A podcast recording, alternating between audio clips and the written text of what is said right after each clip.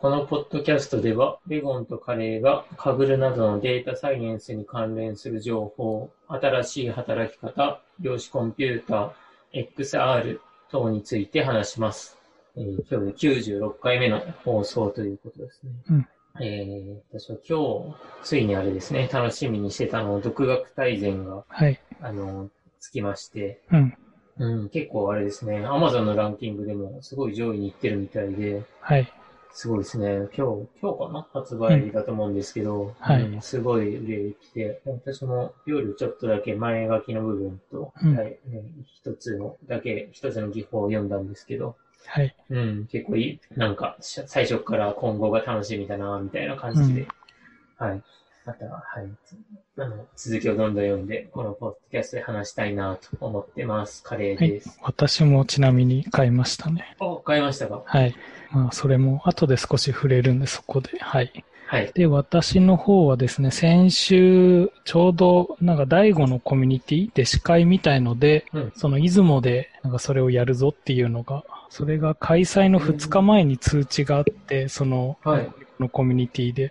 なんで2日で、その出雲に来れるような人たちが、まあ、集まった形になって、はい、はい、そこで実際、まあ、いろいろなんか話したりしたんですけど、うん、だからみんな、こう、自分みたいにオーラリングつけてたり、一緒の考えしてるんだなって思いました。はい、似たようなことに興味がある人とかがね、うん、当然ながら集まって。まあ、そうですね。はい。え、じゃあ、なんか、お友達というか、知り合いみたいな感じにもなったんですか？そうですね。そういう連絡先とか交換したりとか。はい。あとは、もう地元の人で、その第五コミュニティとは関係ないけど、そういうなんか、あの、コミュニティの人が知り合いみたいな感じで、出雲でそのビジネスやってる人とかも何人か招待されてて、はい。はい、そういう人たちとも出会えたんで、そういうところで、まあ最近その、こっちで会社立ち上げたんで、そこら辺の話とかもできたんでよかったですね。えー、すごいよ。いいですね。なんで、なんで出雲だったかとかってあるんですか、なんかちょうどその出雲に、えっ、ー、と、酒造があって、キスキ酒造って言って、あんまそんな大きい酒造ではないんですけど、なんかそこがちょうどその知り合いだったらしくて、なんか話進めてやったみたいですね。へー、なるほど。はい。あと、大悟がついになんか独立したというか、はい、ニコ動から新しく D ラボっていうサイト作り出して。えー、はい、そうなんだ。まあ前からなんか独立するぞみたいなことは言ってたんですけど、なんかそっちに、はい、はい、ついにこの前なんかどっかの株価を下げるぞみたいな YouTube のタイトルでなんか生放送配信しだしてて。そっか、でかいっすもんね。はい、その発表はそれでしたね。けどやっぱその、はい。うん。あ。あもうなんかその動画サイトをやっぱ置き換えるんで、はい、普通のやっぱ資本力じゃ大抵無理で、うん、あの普通に動画サイトみたいに作ったら、そういうストリーミングとかの通信費だけでもやっぱ何千万とかかかるんで、うん、やっぱそういう大悟とかの、あの、あれくらい大きくないとできないものだし、はい。なんかやってくれたなって感じがしますね。へえ、そう。え、完全にニコ生は、じゃあやめたんですか？えっ、と、まだ一応チャンネルはオープンしてて、えっ、ー、と、その配信もする予定だけど、なんか、後々はそっちの完全 D ラボに移行してて、なんか D ラボオリジナルコンテンツとか、うんなんかそっちの方に注力していくみたいなことは話してましたね。ああ、そうなんだ。うん。そうですね。あんだけ会員がいれば、はい。そうですよね。そのイニシャルコストとか、うん、運営コストかけてもペイするし、はい、自分のやりたいようにできるから、うん、そうですね。ね、はい、やろうって気になるのかわかりますね。うん。で、自分はもうそっちの D ラボの方に、ニコ動は一回解約して、移っちゃいましたね。なるほど、なるほど。まあ、今後どうなるかそこも楽しみです。はい。はい。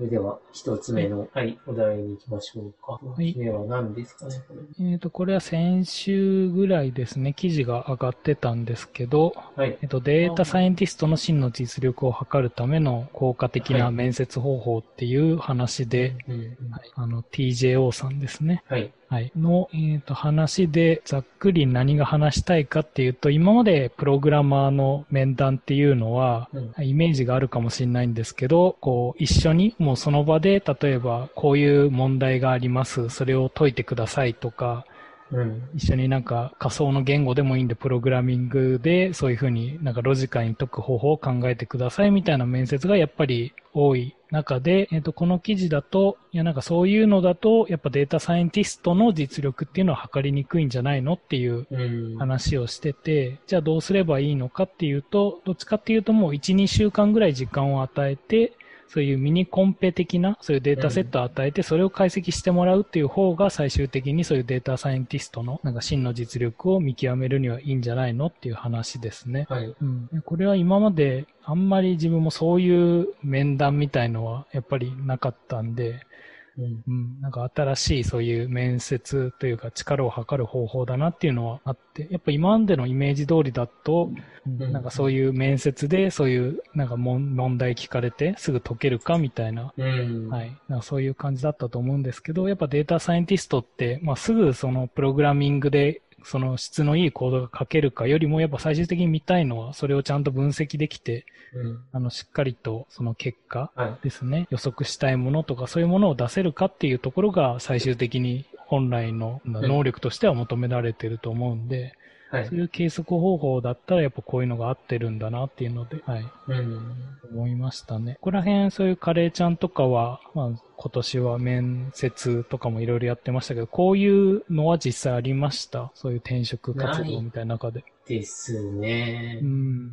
今入ったところは、もうなんか、あれですね、いわゆる仕事の経験とかよりもなんか人間性を見るみたいな、うん、まあなんていうか一般的な、言ってしまえば新卒の面接みたいな方の需要、はい、需要というか部分が多かったし、うん、あと他社ではもうちょっと具体的になんか SQL 書けるかどうかとか、はいはい。うん、あとは知能テスト的なやつとか、あったんですけど、はい、データサイエンティストとしてだと、まあ本当に簡単な問題が出されて、うん、あのえっ、ー、と、Python の辞書について説明してくださいとか、はい。まあまあ、そういう、本当簡単なとこはありましたけど、そうですね。うん。この一週間とか、まあ、わかんないですけど、かぐるみたいな問題を出して、はい。ね、後で一緒に議論してみると、うん、あれですよね、どういうアプローチを試して、どういうことに気づいたかっていうのを聞けると、ねはい、まあ、その後も一緒に働きたいかとか、はい。アウト、その人がなんかアウトプット出せるかとか、うん、そうですね、わかるんで、確かにこれできるなら、まあ、ね、や、や、やれたら嬉しいですよ、ね。うん。まあ、いや、自分がその試験というか採用する側だとしてですよ、ね、はい。うん。うん。そうですね。あとは、例えば自分が新卒で入った会社とかは、はい、あの、まあ、こういう能力的なのも大事なんですけど、やっぱ一緒に働いてどうなるかみたいなのを見たいんで、うん、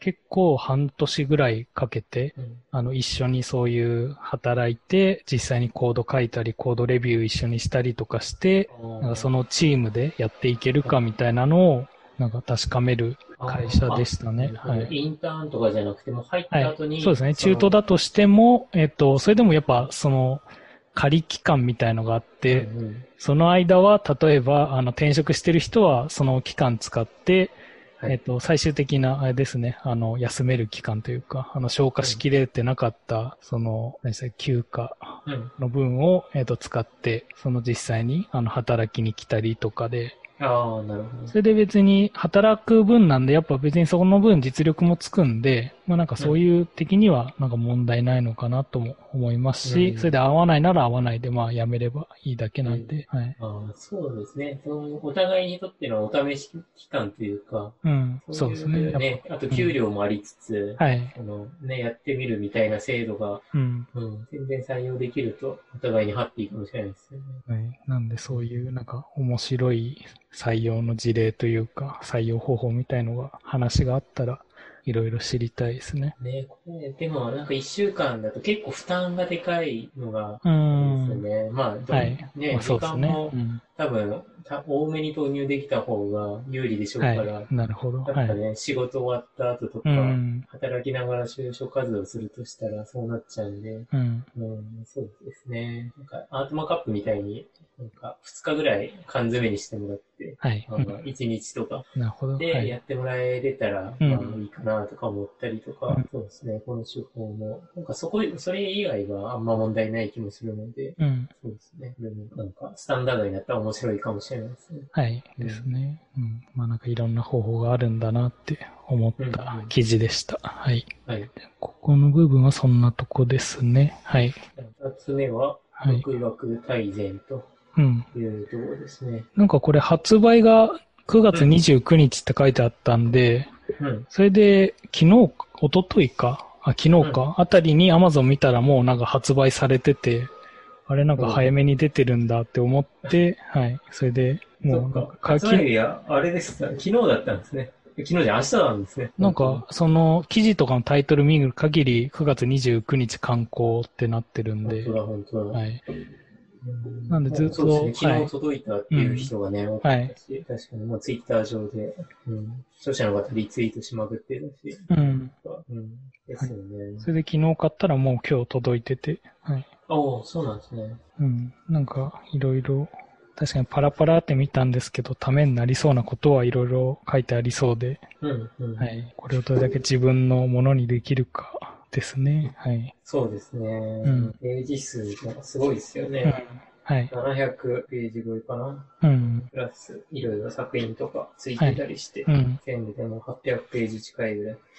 あって、本当大前っていう感じですね。うん、はい。なんかこれまでの、その、えー、この著者の方と違うのは、うん、なんか、ず、時折というか、えー、なんて言うんでしょう、二人の、あの、何でしたっけ、話、ムチ君っていう方と親父さんっていう人の、はいうん、ショートストーリーというか、ちょっとした物語みたいなのがあって、はい、物語帳に、その、えー、ムチ君という方が親父さんに、まあ、勉強じゃなくて、その、独学について教えてもらうっていう感じの、まあ、物語が、まあ、たまに入るみたいな感じで、はい。はい。はじめ、あの、そういう構成になっているという感じがありましたね。うん。うん、で、えっ、ー、と、章立て、まあ、部な、第1部から第4部までて、まあ、それを説明、説明というか、紹介すると、第1部がなぜ学ぶのかに立ち返ろう。うん、第2部が何を学べばよいかを身につけよう。第3部がどのように学べばよいかを知ろう。うん、第4部が独学の土台を作ろう。と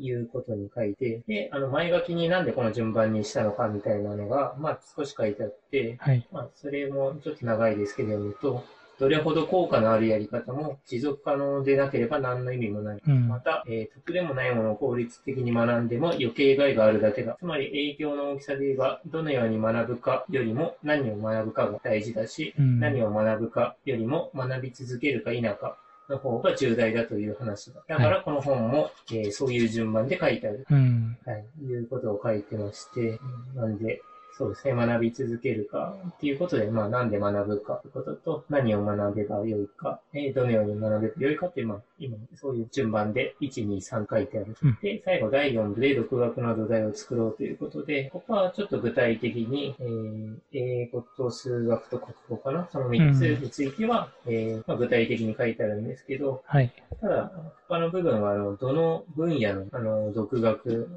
でも、まあ、通用するという、スコープに入っているということで、うん、まあ、そうですね。どんな独学でも対象にしているというので、非常に対象読者の多い本という感じになっている。はい。というところですね。うん。うん。まあ、まだちょっとしか読んでないので、はい。ところですね。レゴンさんもそんな感じ、どこまで？ですね。うん、まだ朝届いて、はい。はい。特にまだ読む時間は取れてないんで。うん、なんか本当に一つ一つ取り上げていくだけでもそういうなんか一つのコンテンツになるぐらいしっかり書かれてて。そうですよね。はい。うん。うん、いいですね。お互いにちょっと読みつつ、うん。まあ、議論というか話せたり、ね、はい。かね、カグルとかデータサイエンスに結びつけて話せたりしたら、うん。ですね、うん、学びも深まるというか、うん、はい。深く読めると思うんで、うん。うん、嬉しいですね。うん。はい。はい。ぜひおすすめなので、うん。まあ、もしよろしければ、リスナーの方も、はい、購入いただければと思います。Kindle 版は、えー、10月、えー、中頃ぐらい。そうですね。ちょっと遅れて。はい、うん。うん。いうことが書いてましたね。はい。で、うん。ちょっとも、あのー、少し話は変わるんですけど、うん、えー、最新研究からわかる学習効率の高め方という本も、あの、近日発売らしくて、うん、この本は、あの、まあ、ツイッターとか、まあ、ブログ、ハテナブログとかで有名なの、フロムダさんという方が、はい。ですね、この、うん、あと、なんか2週間ぐらいで、昨日とかに、あと2週間ぐらいで公開になりますということで書かれていたので、うん、そうですね。まあ、この本もとっても楽しみだなと思って、はい。フロムダさんが書いてたブログとかもまあね、とっても面白いし、あと、この前に書かれた錯覚資産だったの本も、まあ、すごい面白かったので、うん。で、今回は独学大全と、なんか近い時期にこの本も、なんかたまたまかわかんないです発売されて、うん。そうですね、まあ、こっちの本も、はい、楽しみだなと思って待っています。はい。じゃあ次の話題に行きますかね。うん、はい。えー、次が、えー、私が10月21日の、えー、AWS、えー、デブデーオンラインジャパンっていうんですかね。はい。これで、えー、神楽が語る、えー、コンペとキャリアとビジネスと私という題で、えー、登壇しますと。うん。で、はい。これは、えー、なんか Amazon が多分年に1回ですかね、やっているイベントがあって、うん、今年は10月から、10月の20日から22日になんですけども、ここで、えー、かぐらの藤田さんという方と、あとはですね、あの、ゆうプラさんですね。うん。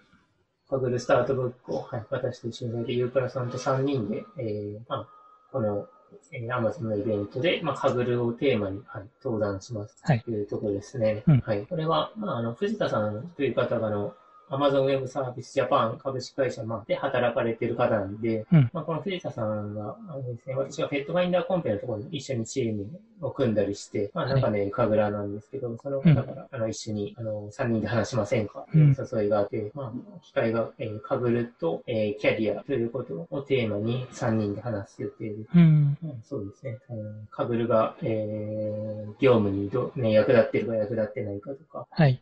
ね、そことか、まあ、キャリアの話とか、普段の、まあ、仕事も少し話すので、もしよければ、えー、これは、あの、Amazon のサイトからの、サイトというか、AWS のサイトかなから無料で申し込めますので、うん、よろしくお願いします。はい。この、今回はその3人がそれぞれ発表じゃなくて、なんか一つのテーマで、その3人が一緒に、そうですね。はい。ディスカッションというか。はい、ディスカッションする形で、はい、私たちも、まあ、ウェブ会議システム、まあ、わかんないですけど、ズームとか何かわかんないですけど、うん、そういうのを使って、3人で、まあ、一つか二つのテーマについて話すと。はい。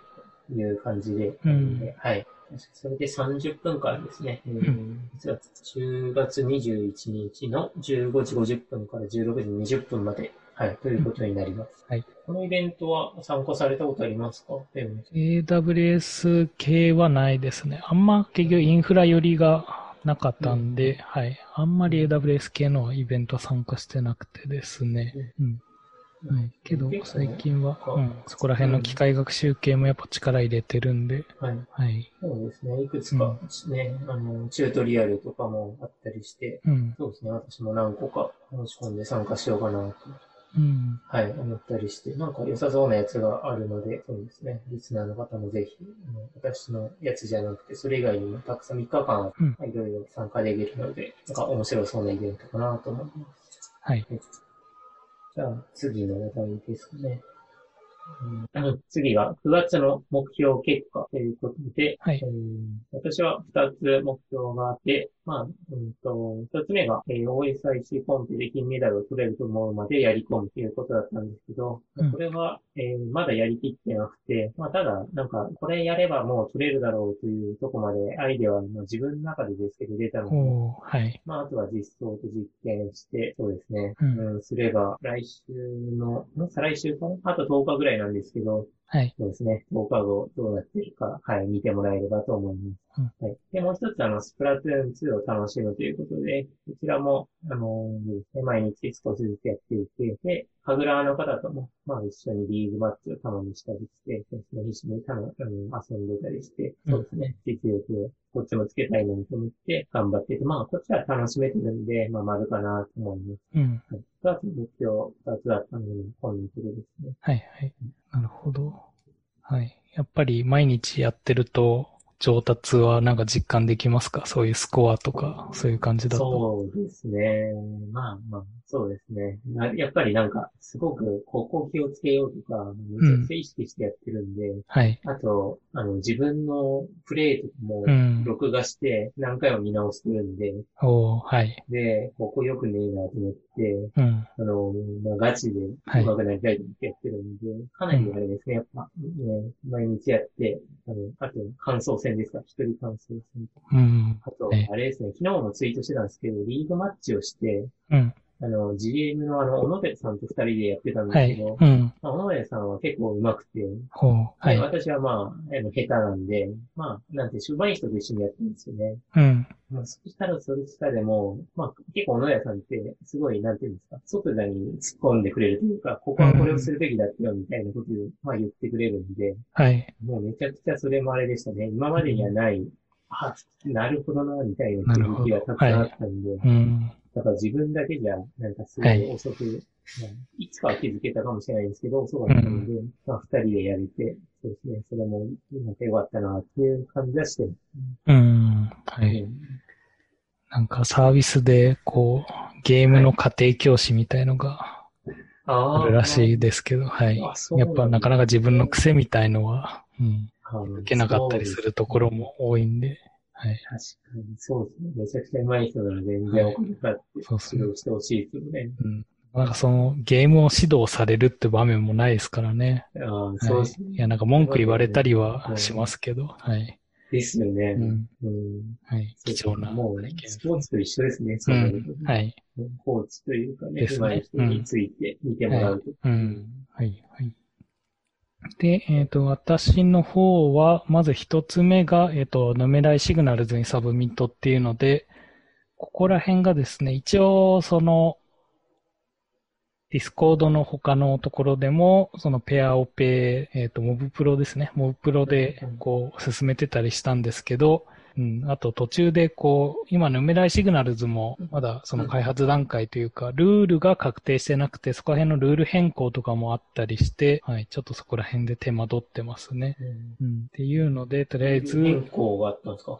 そうですね。えっ、ー、と、その評価方法の、はい、変更みたいのがあって、今まではちゃんと予測できてれば、えっ、ー、と、まあ、スコア的には良かったんですけど、ルール変更でそこがちょっと変わって、そのシグナル、メライ側が反、なんかもう把握してるシグナルみたいのはあんま価値がないよと。だから結構もう機械学習的にわかる部分は、あの、あんまり価値がなくて、それでもなんか新しい気づきみたいな気づけた人のそのスコアに反映させるよみたいな方式に変わってるんで、えー、完全に結構そのヌメライ側の独自の評価方法になっちゃうんですけど、自分たちとしては、その、機械学習するだけじゃなくて、他の人が使ってなさそうなデータとか解析をやんないと、なかなかそのスコア的に良くならないっていうのが、新しくルールが変わって、発表とかありまして、そこら辺をじゃあ、やっぱりその、機械学習だけじゃ難しいどうするかみたいなところで、はい、今、はい、あの考えてたりしてる途中ですね。はい。なんで、これは未達成ですと。うん、で、続いてが、えっ、ー、と、寝る時間と起きる時間を同じ時間にする。はい。これも健康の目的のためにやってて、それでちょうど月の初めにそのオーラリングを買ったっていう話はしたと思うんですけど、うん、あの、オーラリング自体はかなりいいですね、これは。それなりに、はい、値段はしましたけど、結構個人的には気に入ってて、その、もう一つ、そのフィットビットって言って腕時計型も持ってるんですけど、そっちも、あの、いろいろこう、寝てる時をスリームのトラッキングしてくれたりしてくれるやつで、えっ、ー、と、けど、そのオーラリングの方がやっぱずっとつけてられるというか、シャワーとか浴びる時も、はい、そのままつけてられるし、それであんまりその気にならないというか。いいですね。はい。それで、えっ、ー、と、ちゃんと計測もできてて、それでたまにそういう携帯開くと、あの、この時間に寝るのが最適ですよとか、あとはまだ、なんか今日は運動足りてないんじゃないみたいな通知がちゃんと来たりして、そこら辺がすごい、なんかフィットビットはあんまりデータだけ表示して、なんかそれ以上のことがやっぱ分かりにくいというか、けどオーラリングはある程度少し提案してくれるんですよね。もうこうした方がいいんじゃないのみたいな。はい、そこら辺がやっぱりためになるというか、あの、使い続ける理由になりそうで、はい。なんで引き続きオーラリングは使っていきたいんですけど、はい。けど、結局は寝るタイミングを、まあ、そのリングの通知だけだとなかなか、こう、やめなくちゃっていうタイミングが難しくてですね。そこがやめられずに、なんか寝る時間は結構バラバラで。なんでそこをどうにか来月あたりは、ちゃんと意識してやっていきたいなっていうのがありますね。うん。うん、寝るタイミングは、はい。そのリングが教えてくれるんですか？えっ、と、理想的な、なんか、引き続き、えっ、と、どんどんデータ貯めていくと、ここら辺に寝ると最も効率がいいというか、あの、すぐ寝つきみたいなそのタイミングをある程度時間幅で、このタイミングで寝るといいよみたいなのを教えてくれるんですけど、はい。まあ、そこで寝るかはやっぱり自分の意思というか、ちゃんとなんかそのために寝ようっていう意思が必要になるんで、それができてない感じですね。はい。はい。なんで、これも結構時間的にはやっぱバラバラになっちゃってて、はい。早い時もあれば遅い時もあるみたいな感じで、うん、なかなかここも達成できてないですね、と。はい。うん、難しいっすよね。はい。で、えっ、ー、と、最後のが、えっ、ー、と、ハライトと、そのシグネートのテルス、テルースのコンペで、あの、メダル圏内に入るっていうので、それで、この前、あの、ハライトメダルも、えっ、ー、と、順位ですね。順位が確定して、はい、それで、えっと、まあ、残念ながらメダル圏外でで、テルースも今のところはまだメダル圏には入れてないんで、うん、はい、ちょっとここら辺も怪しいぞっていう感じで今、罰をつけてますね。うんうん、はい。なんで今月はあんまり目標、結果的には良くなかったですね。はい。で、来月は、はい、もうちょっと達成しやすいものにしていくか、はい。ちょっと方法を、ちゃんともうちょっと、なんか、根底から考えないといけない感じになりそうですね。うん。うん、そんな感じでした。フルースはまだ、そうですね。あとまだ1ヶ月ぐらい、ね、はい、ありますね。長いっすよね。結構長。はい。まあけど、もうとりあえずそれに、だけに集中してやっていこうかなとは思ってますね。うん、うん。うん、なるほど。じゃあもう来月は、コンペ系はこれを頑張る、ね、はい。の予定ですと。はい。うん、はい。うん今週のかぶるというとこだと、う。ん、私は、えー、パンダコンペ反省会と、えー、バードコールコンペ反省会が、うん、えー、木曜日と土曜日かな、うん、にあって、はい、えー、そうですね、両方、あの、ズームでの開催だったんですけど、うん、はい、行ってきましたね。うん、うん、両方、もう、パンダコンペに至っては日本チームの金メダリストが3チームもいたりとか、はい、まあ、バードコールコンペも、あの、新井さんが金メダルソロでいたん。ですけど、はい、そうですね。もうすごい有意義な、はい、うん、本編で、やっぱり、ね、直接説明してもらうと、うん、はい、すごいわかりやすかったりとか、はい、あと皆さんすごいいいスライドを作られてて、まあ、あの、公開されてると思うんですけど、うん、そうですね、やっぱこういうとこまで至るとか、こういうなんか問題設定の捉え方というか、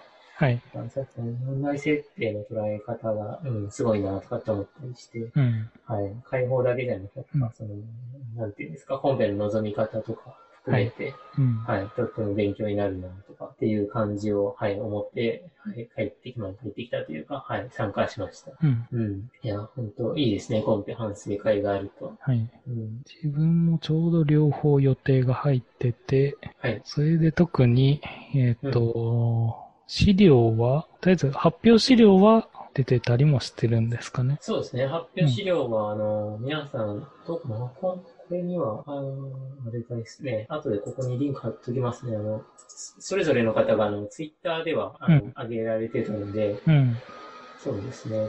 あの、コールコンペの方はいくつか、ここのコンパスのページに出てます。はい。うん、うん、これは、うんあれですね、パンダは200人とかあの参加されてるんで、うん、はい。LT も、LT2 人と、そうですね、うん、本発表が1人でしたけど、うん。うん、すごいですね、200人が参加とか。はい。なんか、本当に皆さん勉強熱心。うん。ワードコール本でも100人以上の方が申し込まれてますもんね。はい。うん。うんあそう今やってるあの OSIC も、はい、そうですね、終わったら、うん、似たような形式で、あのー反省会やりたいかなと思ってるんで。はい。はい。うん、いいっすね。よろしければですね、うん、リスナーの方も。はい。はい。で、これがハライトの、ですね。まだハライトはそういう反省会自分は把握してなくて、うん、とりあえず、あの、その自分が所属しているギルドの中では明日やる予定ですね。あ、はい。そのギギルドでの、あの、反省会というか、チームじゃなくて、あれなんですか？ギルド内でのもうギルド内で、はい、トップの、あ反省会というか、まあトップの人の行動を読もうっていう会ですね。はい、ああ、はい、なるほど。あ、前言われてたあれか。うん。そっか。1位の方の行動を読むんですか？そうですね。今回ちょうど公開されているんで、うん、GitHub で。はい。うん、うん、まあその上位陣のも含めてですけど、はい。はい、で、まあ全体的に見たら、やっぱ上位の人は、ある程度そういうもともとゲームのそういう AI を考えてる人みたいな人がその1位、2位でと、1位の人は元ディープマインドで、あの、ですね、あの、スタークラフトをどうやってその人に勝てるかみたいなところを研究してた人っぽくて、で、2位の人も、えっ、ー、と、日本の方で、あの、バンダイナムコ研究所の AI 研究開発エンジニアらしいんで、はい。素晴らしい。そこら辺の人たちは強いなっていうのを改めて。の方々が語れたってことですね。はい。